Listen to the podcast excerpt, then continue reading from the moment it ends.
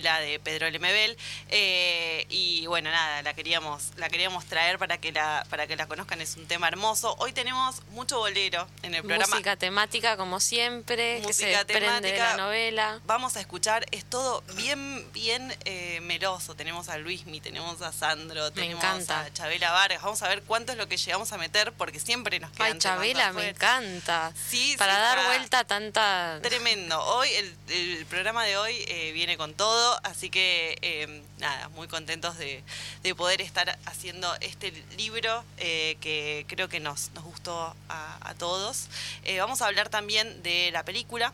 De las controversias que generó la película, eh, porque hay ciertas polémicas que eh, sobrevolaron un poco eh, el estreno del film. Eh, eso también lo vamos a traer y lo vamos a charlar. Y, y, bueno, nada, como siempre, la reseña. Después vamos a hablar un poco de lugares donde nos gusta leer. Sí o anécdotas en relación a la lectura, a ver si Benja se copa y hace su top 5. Claro, porque, nos falta el top 5 de Benja. Sí, bueno, me animo, me animo, me animo. ¿Te animás? Sí, sí, recojo el Recién ya tiró uno. Sí, sí, sí. ya yo ya me tenté, obviamente, yo siempre quiero. sí, sí, sí. Uno de poesía, aparte. Sí. Nosotros no, trajimos ninguno de poesía. En realidad, en esta última parte del año he leído bastante poesía y he descubierto algunos autores, algunos poetas chilenos. Eh, y otro autor que es el, el, que traje hoy, que me, creo que fue lo que más disfruté leer en el año. Había leído algunos cuentos y muchas novelas, pero me parece que esto es lo que más me gustó. Muy bien, muy bien. Me, gusta, me interesa. Y el libro que trajiste, que lo tenemos acá en, papel, en, está, está en su versión física, eh, nada, parece muy lindo. Sí. Así que estamos las dos tentadas con, las, opciones de Beja, nos queremos copiar. bueno, vamos a hablar un poco de este libro. Tengo miedo torero. Eh, Pedro Lemebel, eh, bueno, en este libro se cuenta una historia, una historia de amor, en eh, Santiago de Chile en el, en, el, año 86, que es el año del atentado ¿no? a Pinochet. Eh, y bueno, un chico del Frente Patriótico Manuel Rodríguez, que se llama Carlos, eh, bueno, va a participar de esa acción, de, de, ese atentado, vive una especie de relación sentimental con un hombre gay que lo, lo apoya sin saber, sabiéndolo, o sea, obviamente para mí sabe, eh, le gusta un poco esa complicidad, después vamos a trabajar un poco ese tema, eh, en esos planes políticos, digamos. Y bueno, eh, después esos no llegan a buen puerto, la relación tampoco, ¿no? Eh, y bueno, el, escenario es exactamente el, del año eh, que pudo ser decisivo, pero no lo fue. Hubo muchas protestas, eh, muchas, muchos neumáticos humeando en las calles de la capital chilena. Sí, un año muy, muy, convulsionado en la política y en la sociedad chilena, sobre todo, que es el 86, hmm.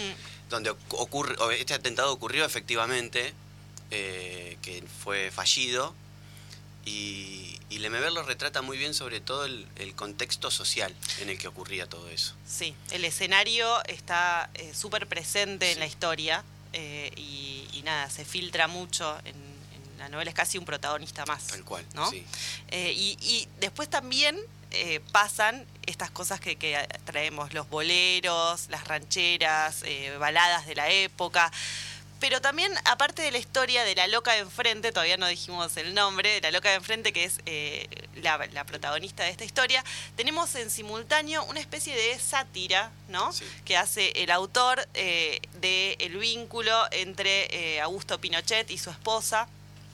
Eh, y, bueno, nada, están retratados de manera poco grotesca, medio ridícula, eh, y la verdad es que está, está muy viola eh, y, tiene una importancia bastante marcada en la historia. Capaz que eh, cuando se habla de Tengo miedo torero, no se menciona tanto, ¿no? La presencia de ellos dos, pero la realidad es que ocupan un buen espacio dentro del libro y dentro de la novela. Sí, es como que en la novela se van contando en paralelo las dos historias, ¿no? La relación muy, muy íntima entre Pinochet y, su mujer, que es un personaje que, que Lemebel lo describe muy bien y de una manera muy graciosa. Claro. Como una mujer típica de la aristocracia chilena, muy, muy conservadora, muy, muy cristiana, muy paqueta. Muy paqueta. Eh, muy quejosa, sobre todo, con el Augusto.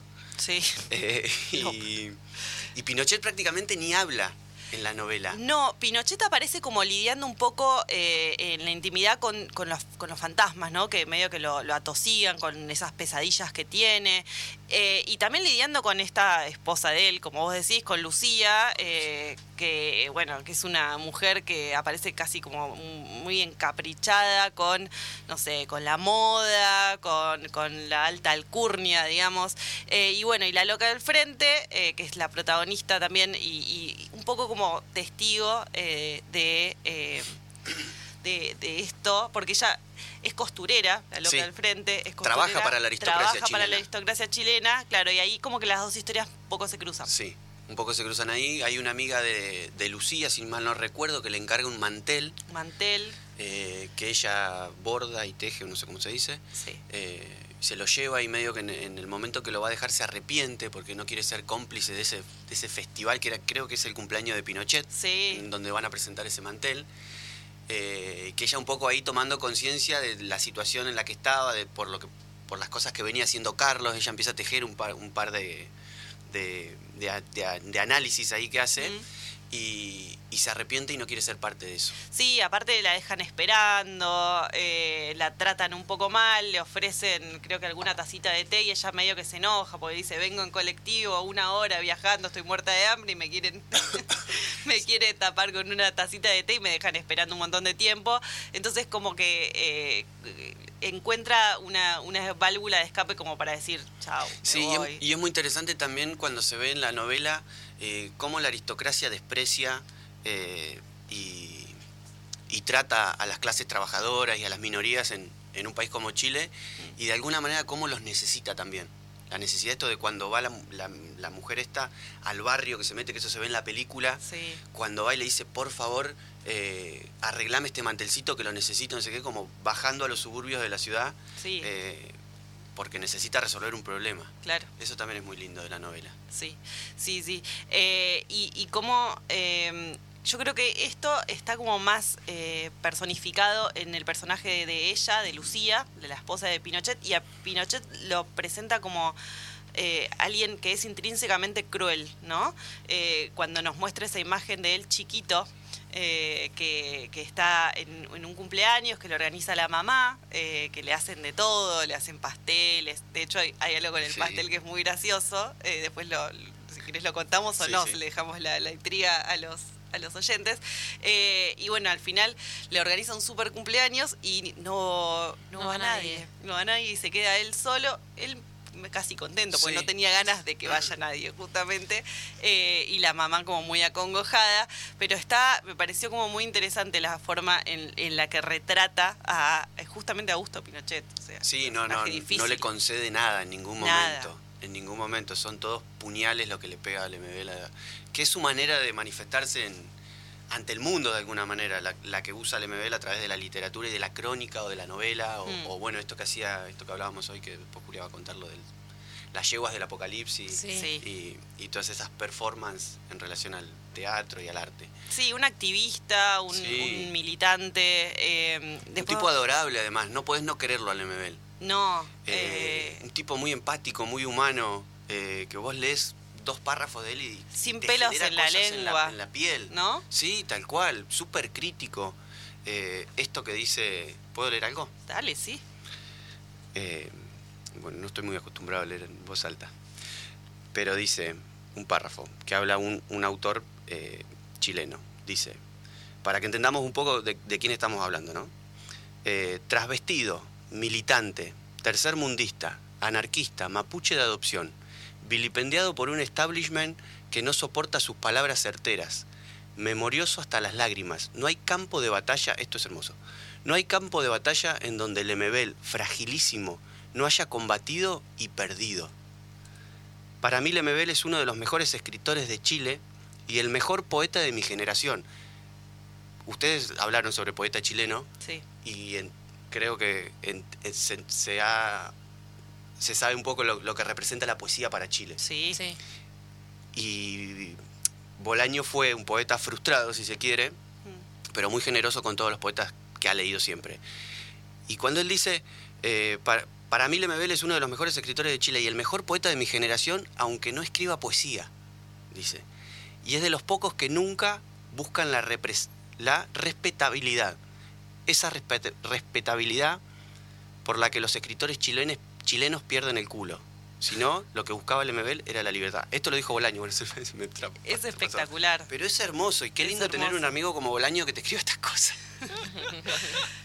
o sea, ser poeta sin querer ser poeta, que te salga así justamente de las entrañas de manera natural. La verdad que eh, es muy linda las palabras que le dedica eh, Roberto Bolaño al MBL. Eh, está en la contratapa justamente del libro. De un libro de él, que es un libro de crónicas, que se llama Háblame de Amores la mayoría de la obra de Lemebel son crónicas. En realidad, Tengo miedo de es su única novela. Es su única novela y en realidad tampoco nace eh, queriendo hacer novela. él escribe unas páginas, unas 20 páginas en la década del 80 y, le quedan medio olvidadas, medio perdidas, hasta que de repente, eh, creo que en, los 90, o sea, muchos años después, las encuentra y las empieza a desarrollar.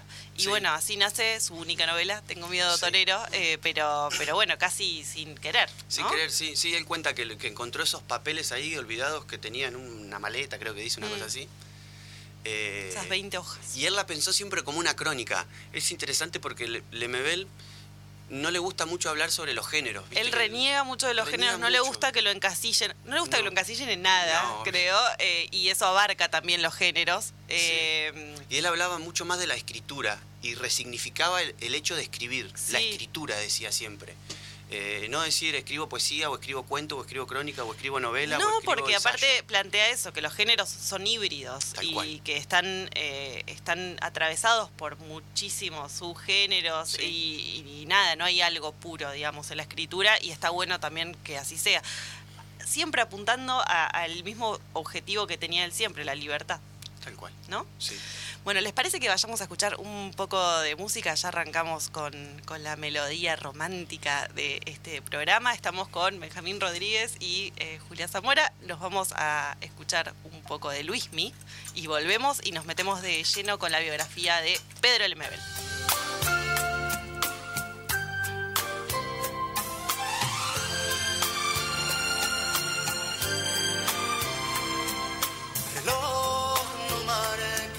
Las horas, porque voy a enloquecer. Ella será para siempre. Cuando amanezca otra vez, más nos queda esta noche para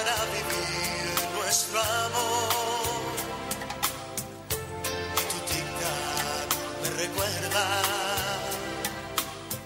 irremediable dolor. Reloj en tu camino, porque mi vida se apaga. Ella es la estrella que alumbra mi ser. Yo sin su amor no soy nada.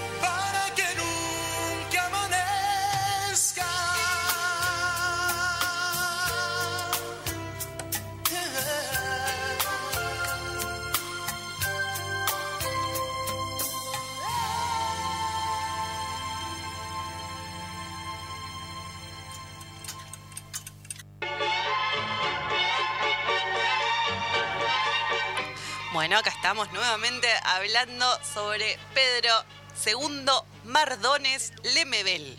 Así es el, nombre sí, de este autor que hemos traído hoy para reseñar su única novela, Tengo miedo torero. A ver, con esto que no se entienda que tiene una pequeña obra, tiene una obra enorme, solamente que eh, se dedicó más a otros géneros, aunque no le gusta mucho que lo encasillen en, ningún género, como estábamos contando hace un ratito. Entonces, Pedro II Mardones Lemebel eh, nació en Santiago el 21 de noviembre de 1952. Eh, fue un escritor, fue cronista, fue artista plástico chileno, eh, fue performance, hizo de todo. y bueno, su obra escrita aborda un poco los temas de la marginalidad chilena y usa para eso algunas referencias autobiográficas. En Tengo Miedo Torero hay eh, hay una parte obviamente que está ficcionada, pero hay un montón de cosas eh, personales de él, eh, de, o sea, viéndolo a él ya haces la conexión del personaje principal, la loca de enfrente, y, y él, bueno, habla mucho sobre la literatura homosexual, la, lo contestatario, digamos, tiene un un estilo que es muy irreverente eh, y que también se dio a conocer por eso, eh, por, todo, por Latinoamérica, por todo el mundo. Es uno de los escritores chilenos con eh, mayor, mayor proyección internacional y su obra fue traducida a muchísimos idiomas, al francés, al italiano, al inglés. como artista de performance y como escritor, su trabajo se caracterizó por el uso de lo provocativo ¿no? y el resentimiento como herramientas para la denuncia política y la denuncia social. Eh, Lemebel y el poeta eh, Francisco Casas, Pancho Casas, eh, formaron en 1987 una dupla artística llamada Las Yeguas del Apocalipsis. Sí, que duró hasta el 93, o sea, estuvieron varios años haciendo estas performances que tenían como motivo, como objetivo, eh, hacer estas denuncias eh, sociales, políticas, en relación eh, a, las mujeres, en relación al SIDA, y, la verdad es que eran muy, muy, muy fuertes visualmente, muy provocativas. reprovocativas y se convierte un poco ¿no? en íconos de la contracultura eh, en Chile. Eh, bueno, tienen una, una performance muy conocida, eh, que justo la estábamos comentando antes de arrancar el programa, en la que van ellos dos, Pedro Lemebel y Pancho Casas, arriba de un caballo. A mi hija casi se le cae todo el agua encima. Eh, van arriba de un caballo desnudos a una manifestación que estaban haciendo un grupo de universitarios que habían tomado eh, la facultad y ellos llegan, llegan a caballo, era una yegua, eh, consiguen una yegua que se llamaba Parecía, creo. Ah. parecía. Y bueno, llegan ellos dos desnudos eh, y, bueno, eh, les cierran la puerta en la cara, no los dejan entrar, pero arriba había un montón de estudiantes universitarios que los ven llegar y ellos dicen, che, acá se pudrió todo, bueno, listo, se nos terminó, acá nos van a rajar. Y al contrario de lo que piensan, todos los universitarios los empiezan a aplaudir con un aplauso fuerte y unánime y bueno, nada, termina bastante, bastante bien el, episodio, eh, pero hay que animarse eh, a ir desnudos arriba de una yegua. el, establishment chileno estaba muy contento con una figura como ¿no? Hay una imagen muy eh, conocida de ellos dos que mm, están posando vestidos como si fueran Frida Kahlo y estaba leyendo justo recién que esa imagen, que ellos lo nombraron las dos Fridas, ¿no? Como el cuadro precisamente, y hubo un problema porque al nombrarlo de esa forma, ellos pasaron, digamos, como que pasó a la historia esa imagen con el nombre de Frida y terminó generando problemas de identificación autoral porque le pusieron a la imagen que se sacaron el mismo nombre del cuadro, entonces ahí también se generó un conflicto como de, autoría. ¡Wow! Sí, tremendo.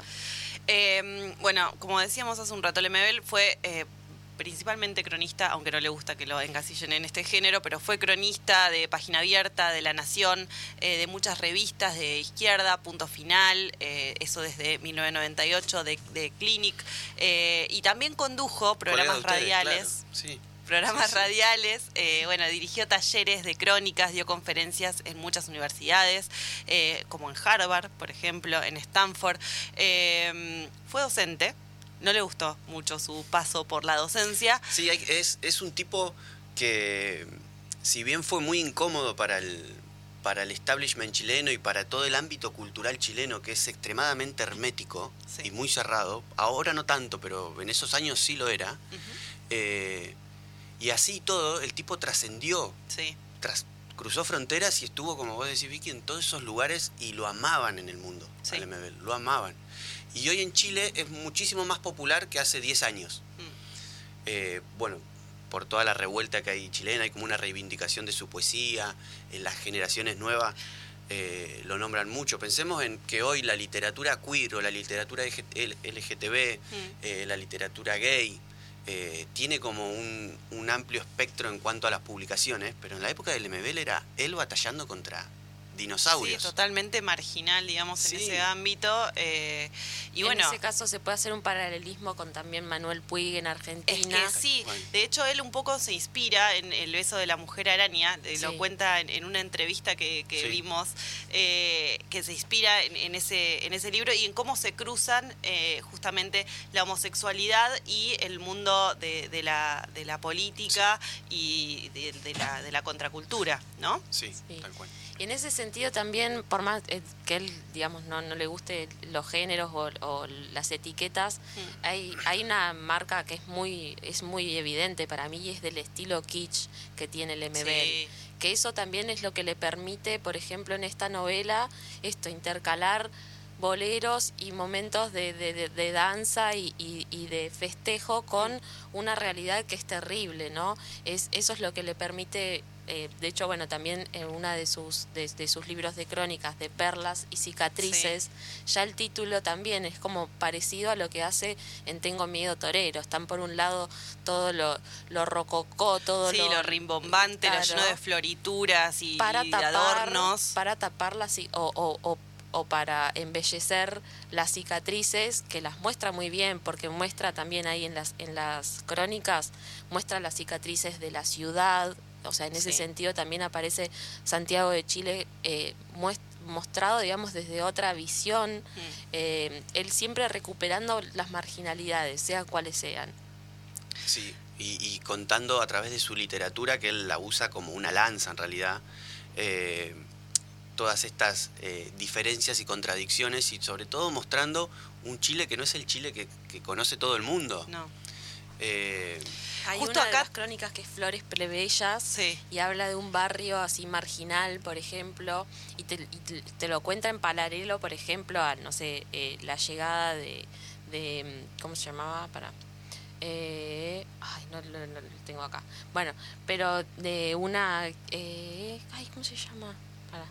Bueno, eh, de se, estaba Cecilia Boloco, hay una crónica en paralelo a eso, y después están la de em, que en un momento hizo la visita de Thatcher, que le llevan un montón de joyas, y todo eso en paralelo a mostrarte las, las miserias, o sea, te muestra, como decían, la aristocracia. Sí, te pone las dos cosas en contraste como para que veas bien, digamos, la Está, está bueno lo que hace. Eh, acá justo tengo el, opening, el inicio de la novela, eh, y dice, como descorrer una gasa sobre el pasado, una cortina quemada flotando por la ventana abierta de aquella casa la primavera del 86. Así arrancan, son como las primeras líneas. Es, muy fotográfico. Muy. Es súper cinematográfico el, el libro. Eh, pero pero también es lindo leerlo por todo lo que acabamos de, decir. O sea, está súper adornado, está, como vos decías recién, está lleno de brillitos, de, brillantinas, de, A mí yo pienso en Lemebel y, y si lo tendría que describir gráficamente, lo describiría como un ataúd lleno de brillantina. Todo decorado así con plumas, bien, bien, bien vedette, una cosa así. Es que el libro es muy fiel a, su esencia. Sí, tal cual. Eh, es él eh, en, hecho novela. Sí, sí, sí. Eh, y, tiene, la, tiene la particularidad y la belleza en, su obra, tanto en la novela como en las crónicas también, de narrar lo peor del horror, el infierno, pero con una belleza maravillosa. Que a mí me parece que eso es lo, más interesante, o lo que a mí más me gusta del MBL. Que, que, tenga esa sensibilidad y ese poder de, de, narración y de adoración, de adornación, perdón, de, lo que está contando. Por ejemplo, en Crónicas del Sidario, que es Loco Afán Crónicas del Sidario, se llama el, libro, cuando cuenta, donde cuenta en realidad, cuando el SIDA llega a Chile y diezma prácticamente a la comunidad travesti, mm. Eh, con la belleza que lo haces, se te caen las lágrimas de lo bonito que estás leyendo, pero a su vez lo, trágico. Claro. Eh, me, preguntaba yo cuando lo, cuando lo leía, ¿cuánto habrá de, de él en La Loca de Frente? Ay, para mí es re. Sí. ¿No es re él o no? Es que uno no puede evitar hacer, digamos, encarnar un poco eh, su, persona en ese personaje, aunque no sé eh, qué tanto de fantasía del lector hay ahí. Eh, y, Yo creo que todas las referencias culturales a las que él hace en, la, en la novela, creo que es él.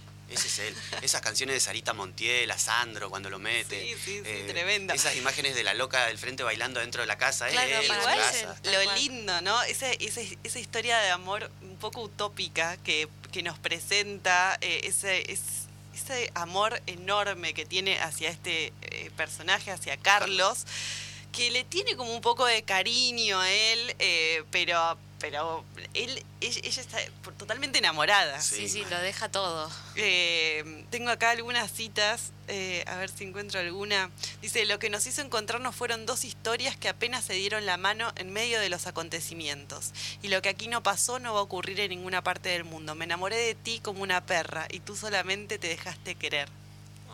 es, es, desgarrador. Sí. Es desgarrador.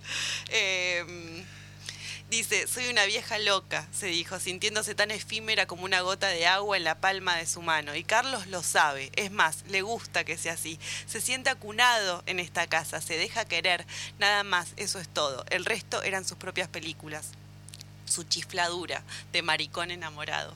Cuando le hace el, el cumpleaños, esa escena del cumpleaños me pareció totalmente maravillosa. Cuando vamos a contarle a los oyentes de qué se trata. Eh, en un momento Carlos deja pasar en una conversación como que su, sueño era eh, este, tener un cumpleaños con muchos niños, ¿no? Festejado con muchos niños y lo que se acostumbraba, según lo que, dice el libro en ese momento en Chile, en, ahí en Santiago, era hacer eh, cumpleaños de, de, a cuadras, ¿no? Eh, o sea, hacían uno por mes, por ejemplo, y festejaban todos los que... Todo el barrio. Todo el barrio, claro, los que cumplían en, en, ese, en ese mes.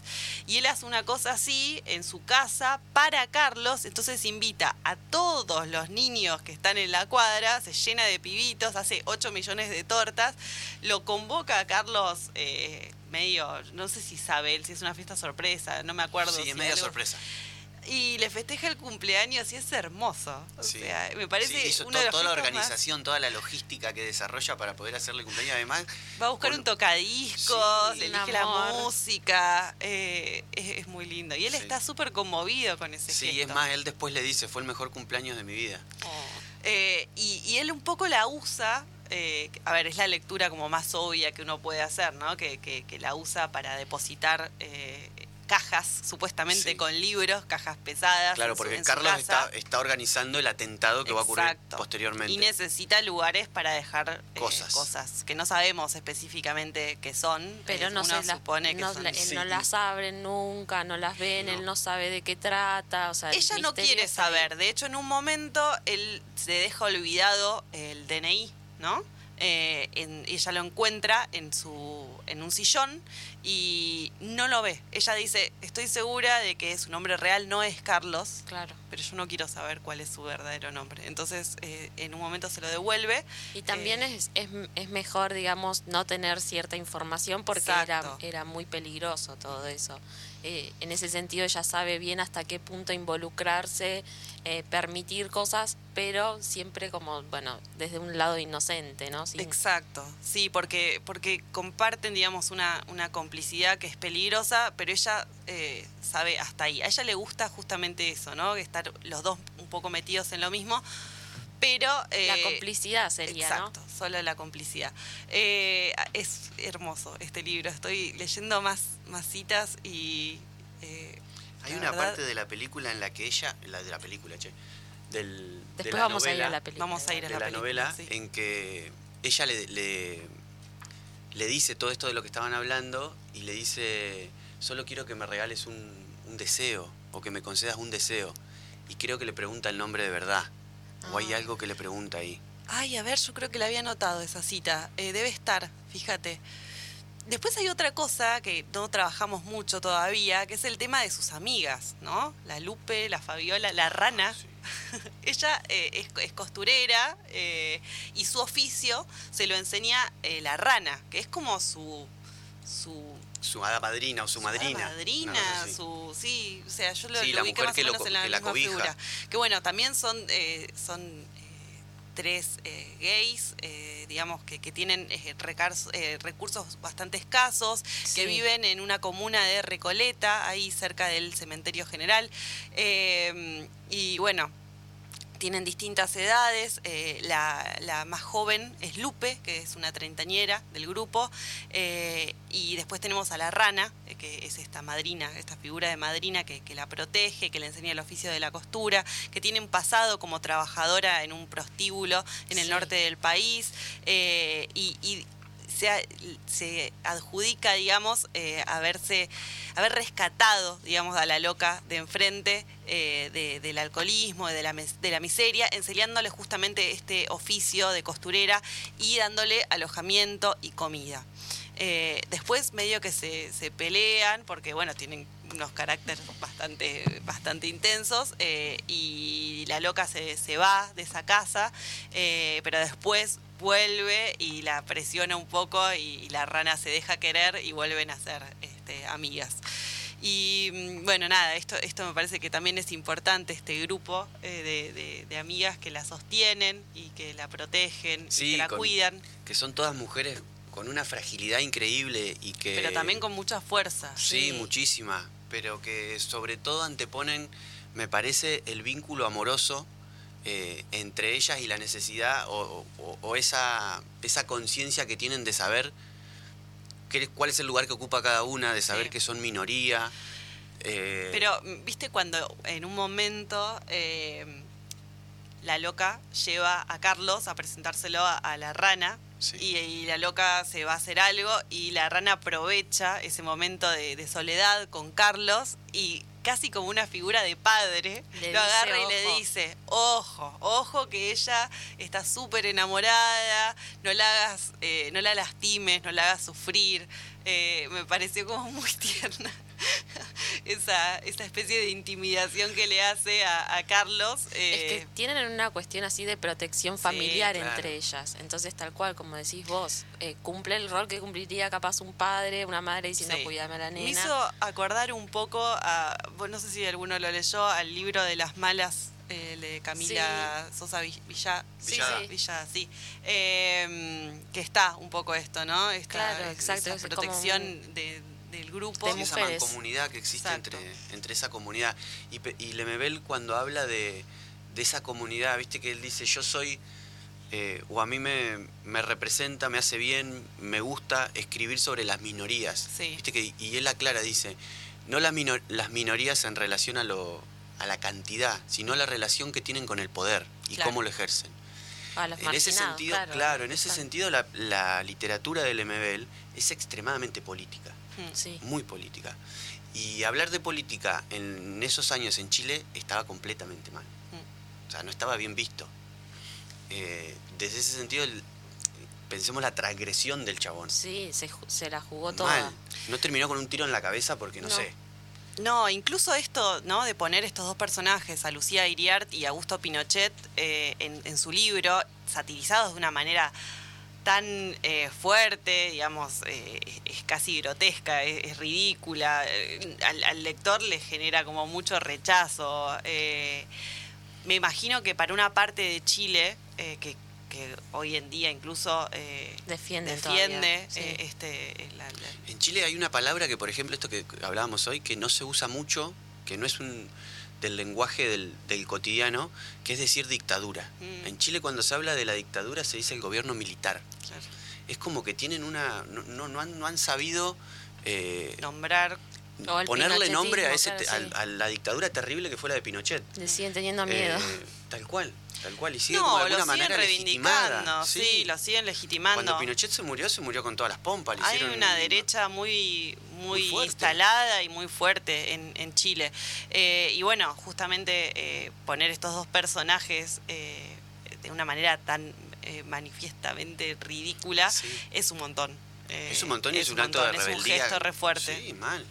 Bueno, si les parece, eh, vamos a escuchar a. Creo que ahora viene Sandro, así que prepárense. ¿Viene acá al programa? Ah. sí, el fantasma. El fantasma. La bata. Eh, vamos a escuchar. Ahí está, mira. Ahí está. Yo te amo, yo te amo. Listo. Los dejamos con Sandro y ahora volvemos.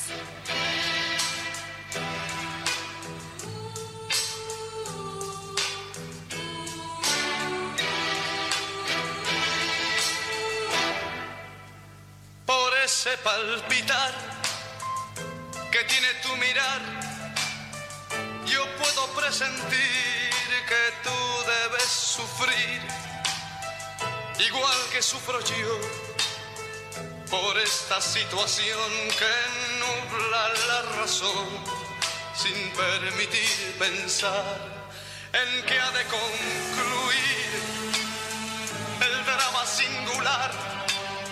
que existe entre los dos, tratando simular tan solo una amistad, mientras en realidad se agita la pasión que muerde el corazón y que obliga a callar. Yo te amo, yo te amo, tus labios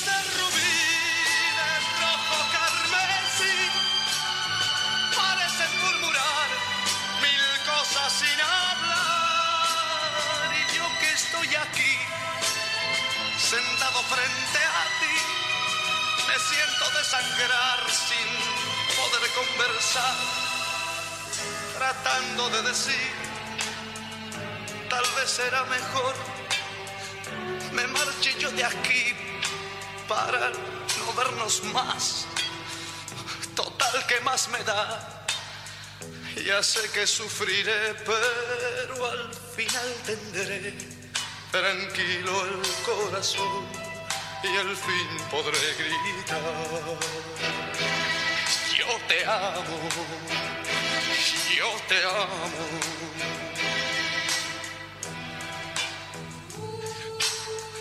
Yo te amo por sobre todas las cosas del mundo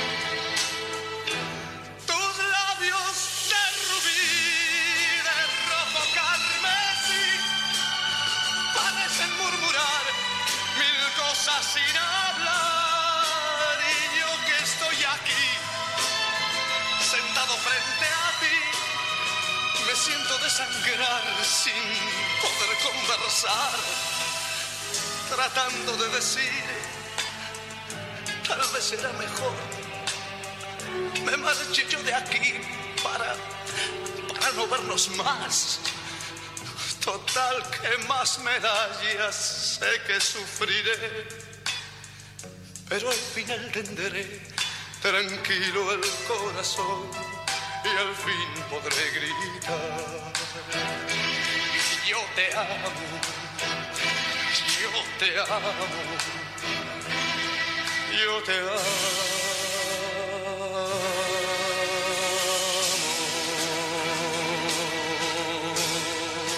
Qué temón, por favor, tengo la piel de gallina. Se me caen las lágrimas. Tengo la piel de gallina las nenas acá, somos las nenas de Sandro. bueno, eh, volviendo un poco a Lemebel, a Tengo Miedo Torero, el tema que nos compete en eh, la noche de hoy, en la jornada de hoy, eh, vamos a hablar un poco ahora de la película, la versión cinematográfica que, bueno, salió en el 2020. 2020, nueva, bastante nueva, y obviamente trajo polémica, como pasa siempre con las versiones eh, cinematográficas de determinados libros, eh, siempre hay alguien enojado, ¿no es cierto? Eso, eso es algo que me encanta porque lo hemos tratado a lo largo de casi todos los programas. Esto siempre pasa algo, eh, alguien no está contento. Siempre hay quilombo, siempre hay bardo. La gente se queja. Sí, esta es una película dirigida por el director chileno Rodrigo Sepúlveda. Eh, eh, hizo un guion adaptado de esta novela y tiene eh, algo para, para mí para rescatar que anula igual cualquier crítica es que el personaje que hace que interpreta a, nuestra personaje de, la, de la novela es Alfredo Castro que es un actorazo o sea se come la película realmente es eh, hemos hablado, creo que lo hemos mencionado, porque él está también en películas de, del otro director chileno muy conocido, Larraín, mm. está en Tony Manero, en El Club y en No. La verdad que es, es un actor que, bueno, sí, es muy bueno. Eh, y, la película, lo que sí decíamos es que, si bien eh, es bastante fiel al libro en lo que muestra, hay cosas que deja fuera. Amputa toda la parte de, Pinochet y Aparecen como arriba de una de un auto nada más en un momento. Pero no tienen el, lugar, el protagonismo. que tienen en el libro. Igual el director se defiende, dice, bueno, o sea, a ver, eh, no, nada, es una versión, eh, es mi versión. Aparte él, eh, digamos, antes de, hacer la película ya había estado en contacto con Lemebel y estuvieron, o sea, craneando la idea de la película juntos. Entonces, después eh, por, por, por falta de dinero, por desacuerdos entre las partes y por cuestiones de derechos se, se demoró, digamos, mm. todo y el tema de autoría del guion. Pero bueno, él en algún momento también tuvo el visto bueno del MBL. Él dice, todas las citas de cuando Pinochet y Lucía iban en el auto, las borré. Siento que no merecen ser parte de una película tan linda. Eh, y dice, la, amputación efectuada borra la polifonía de conciencias. Eh, esto, esto es la crítica ¿no? que le hacen. Dice, la esa amputación eh, borra la polifonía de conciencias, borra el sentido especular de las dos parejas que cumplen roles iguales. Carlos, que es arquetípicamente masculino como detentor del poder, es homologable a Pinochet como la loca icónicamente parlanchina lo es a la Lucía, ¿no? Claro. O sea, como que le quita esa, esa, esa parte que justamente lo que hace el autor es mostrarnos un contraste. Exacto. También está, no mencioné entre el elenco, la argentina Julieta Silverberg está entre en la peli. Está, sí. Qué lindo sería un, lado B de la película contando la historia de Pinochet y Lucía, ¿no? claro, se ve que quiso dejar el vino. Sí. Eh, la, música tiene recobra, bueno, que, está muy presente en la novela de estos temas que elegimos para el, para el programa, eh, recobra también una importancia muy fuerte en la película. Eh, eh, después acá dicen, eh, como una, una de las le, pega un poco, dice, estamos asistiendo a otro descafeinamiento más de la obra y figura del MBL elaborado por formatos audiovisuales posteriores a su deceso. Eh, y bueno, nada, lo, siguen así. matando un poco. a mí me re gustó la película. ¿Vos ves a mí me encantó. me encantó el personaje, el, que hace el personaje de la loca del frente, que no me acuerdo cómo se llama el actor, que es español, me parece se lo come al personaje, es espectacular. Es bárbaro. es tremendo lo que hace. Sí, sí, a mí y la, fotografía de la película también es bellísima. La música, esto que vos decías. Bueno, así que acá bancamos la película. Sí, la parte y aparte la parte política, por más que no esté eh, Pinochet, todo lo otro, sí, digamos, lo, del hmm. atentado, todo esto de lo que lo no dicho, hmm. eh, se muestra muy bien también. Bueno, bueno, así que miren la película, búsquenla, mírenla, está, está buena. Eh, lean la novela. Lean la novela, sí, eso por supuesto. Ahora vamos a cambiar de tema, pegamos volantazo, pegamos volantazo y vamos a hablar de, del verano, vamos a hablar de lugares para leer, vamos a hablar del top 5 de Benja, vacaciones, a ver dónde nos gusta leer, cuáles son sus lugares favoritos para leer. ¿Tienen ustedes lugares favoritos de lectura? ¿Se han formado como lectoras en algún sitio de la casa? Por decirlo de alguna manera? ¿Qué sé yo? Por ejemplo, hay mucha gente que lee de noche. Yo leo de noche. Bueno. Leo de, noche, de tarde a veces también, pero de noche sobre todo. Eh, sí, acostada con el ventilador. Sí, sí, yo también de noche eh, o a la tarde puede ser en el sillón o en la cama. Por lo general eh, pasa que, bueno, yo también leo con el libro electrónico, entonces capaz puedo apagar la luz, por ejemplo, ah. ya me estoy yendo a dormir y leo con eso como una luz de noche y después, chao. En la playa también es muy lindo leer. Sí. Con, con nada, con las olas susurrando ahí en los pies. ¿Y a ustedes no les pasa que sienten que hay como libros de estación? Como que, por ejemplo... Este es un libro para el verano, este es un libro para el invierno. Eh, sí. sí, sí, sí, sí, sí, obvio. Uno medio que se programa, ¿no? Con, algunas lecturas para... Sí. Yo tengo, en, en, ese sentido, siempre me ha ido mal. siempre me he organizado, sobre todo en época de vacaciones, cuando me toca, eh, de decir, bueno, estos tres, cuatro me los llevo para las vacaciones y no termino leyendo ninguno. Eh, como que me hago en mi cabeza todo el plan, todo el proyecto. ¿Y lees otro o no lees directamente? Depende, si llevo novelas, generalmente no las termino. Si llevo poesía, sí, porque me tiro en donde esté y leo, voy leyendo. Me gusta, a mí me gusta mucho leer mientras viajo. Sí. Eh, y en los momentos que no me toca manejar, lo disfruto muchísimo. No, te iba a preguntar, porque mientras manejas es terrible. Peligrosísimo. Me va leyendo en voz alta, ¿viste? Este año me pasó, por ejemplo, en el verano que fui al Bolsón a visitar a mi mamá y había cambié completamente de estrategia. Dije, este año no me llevo nada para leer. Sí. Entonces, digo, voy a tener una excusa perfecta para ir a conocer la librería del Bolsón y ver qué onda, ver qué ah. hay. Y tenía algunas cosas en mente. Digo, bueno, si, si me dan ganas de leer, si me hago el tiempo, qué sé yo, voy, compro algo. Fui, conseguí poeta chileno y me la leí arriba del auto, casi recorriendo toda la ruta 40 en, la zona sur. Hermoso. Eh, y sí, a mí leer en la ruta me encanta. Yo me subo a un auto y me duermo, así que no, no me saldría. Pero... No, yo, me, da mucho miedo la ruta, así que no, dormirme no. ¿No, te puedes concentrar para leer? No, para leer sí, poco. O sea, a ver, con, cada frenada o algo ya estoy ahí como atenta, me da miedo. Em, pero bueno, el otro día te contaba, yo hace poco leí el libro de Alan Pauls que se llama Trance. Sí justamente habla de eh, diferentes experiencias de, lectores, ¿no? Eh, y, lo que significa la lectura para un lector muy voraz, como es eh, Alan Paul. Y él dice que uno de los lugares favoritos para leer es arriba del avión en el asiento dice que va como encapsulado eh, ahí, que nadie lo puede molestar y como que estar suspendido en el aire arriba de, un avión, como que dice que entra en un estado de concentración más eh, profundo, que disfruta más la lectura. Así que es complicado igual, ¿no? Leer arriba del avión todo el tiempo.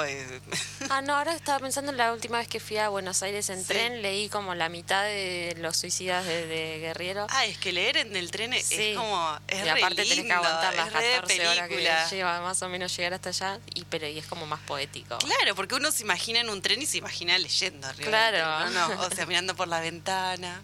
Y después me ha pasado, por ejemplo, no sé, cuando era más chica que iba al instituto de alemán, me, me pasó que gracias a, leer, a llevar, llevarme libros como para no tener que hablar con la gente antes de que empiece la clase y esperar leyendo, me hice una gran amiga por porque estaba yo justo estaba leyendo creo que la naranja mecánica y ella también y fue como eh, y ahí nos empezamos. Machearon. sí exacto en la vida real. gracias. Y yo por ejemplo no sé a ustedes pero siempre que veo a alguien ahora no con el mismo criterio literario que vos decís o, claro, sí, o poner cuando voy a Buenos Aires, estás en el subte, ojear siempre lo que está mirando el otro, lo que está leyendo, a ver si. Sí, re, re, re chusma. a ver, que como que me pone mal si no puedo ver el título. ¿viste? Es como sí, si vas por la playa y ves gente leyendo y vas ahí relojeando. La, la, pasadita. ¿Qué está leyendo? sí, sí. Eh, a ver, hablando de qué está leyendo, Benja, tiranos eh, tu, tu ranking. ¿Mi top 5? Sí. Bueno, lo hice así medio. Muy bien. Un poco lo que. Bueno, Poeta Chileno, que fue la primera novela, me parece estuvo también en el mío. Eh, ah, muy bien. Es hermosa esa novela. Es hermosa. Es bellísima. Este, este, el segundo, creo que no va a estar en el tuyo.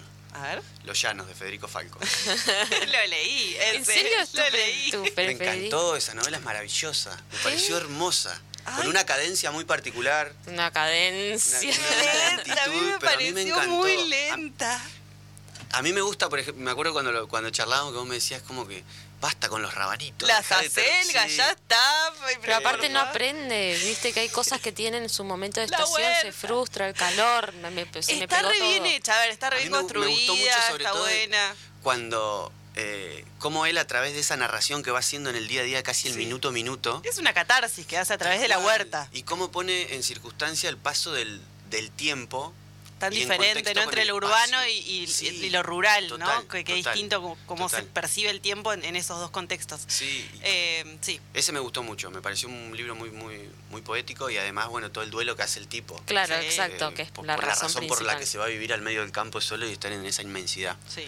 Eh, después elegí como un tercero, en realidad no tienen un orden. Eh, un libro de poesía de un poeta escocés que descubrí un día en la librería, así buscando cosas, ordenando no sé qué, lo saqué. El título se llama Aprender a dormir.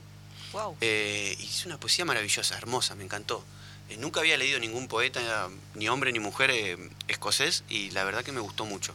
Y es esas cosas, viste, que bueno, yo tengo la suerte de sí, trabajar en estaba pensando eso. Qué lindo encontrar esas joyas, así estás ahí desempolvando y de repente, uy, ¿y esto? Sí, bueno, con este libro me pasó eso. Eh, después una novela, otra que, leí este año que me gustó muchísimo, se llama La hija única de Guadalupe sí, esa está en mi ranking también. Ah, hermosa, hermosa. sí, bellísima, llena de amor. Esa la trabajaron en el club de lectura. La leímos, fue la primera que leímos en el club de lectura. Es muy linda, es, creo que le gustó a todo el mundo esa novela. Nosotros hicimos programas sí, hicimos programas, re linda novela. A la, librería cada vez que va gente siempre pregunta si hay algo nuevo de, ella, porque la verdad que es maravillosa su literatura. Mm. Y el último libro, que es este, que traje hoy, de poesía, que ustedes vieron, eh, que me gustó muchísimo, la poesía de este chico que es argentino. Eh, la novela, la novela, che, el, libro se llama La felicidad no es un lugar común. El autor se llama Gustavo Juste, la editorial que lo publica es Santos Locos. Pero para, es una editorial la independiente. La felicidad no es un lugar. La felicidad, sí, ¿qué dije? La felicidad lugar es un lugar común. Ah, perdón.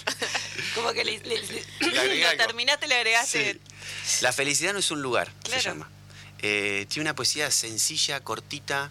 Eso, para los que nos gusta. A mí me gusta mucho leer esa, esos poemas que tienen un párrafo o dos párrafos o ocho líneas o cuatro o dos líneas. Claro. A mí ese me eh, suena, yo en algún lugar lo, lo escuché. ¿No tendrás eh, alguno para leer si querés?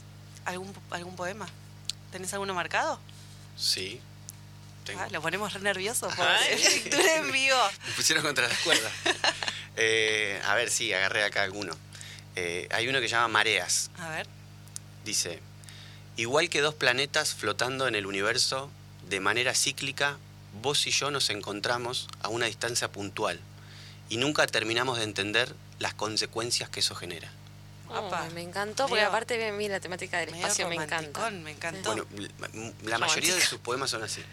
Eh, bellísimo, súper tierno, súper amoroso, me, gustó mucho. Hablando de eso, tenemos acá que tomar una decisión. porque tenemos el manifiesto. Hablo por mi diferencia y cuatro minutos. siempre gestionando bien el tiempo en este programa. Somos, o sea, el dominio que nosotros tenemos. Increíble. No, por tiempo eso, radial. Por eso, nos nominaron a mejor programa. Claro, sí, sí. Ah, hablando de eso, entren a votar. Por favor, que nos están ganando, creo. Sí, sí, sí, sí. Hay que, tenemos que, que meter un poco de. Yo las voté. Muy bien, gracias. Porque hay gente que para mí que vota mal, que no pone el mail, por eso no se contabiliza. No sé, hay que, hay que inyectarle un poco de, de, energía a eso porque estamos abajo. Pero no, yo no pierdo la esperanza. Bueno, ¿qué hacemos con esto? Eh, queremos compartir con los lectores este manifiesto de Lemebel, que es una de, sus obras así como más emblemáticas. Eh, es un manifiesto que lee él en, un acto eh, y dice justamente hablo por mi diferencia.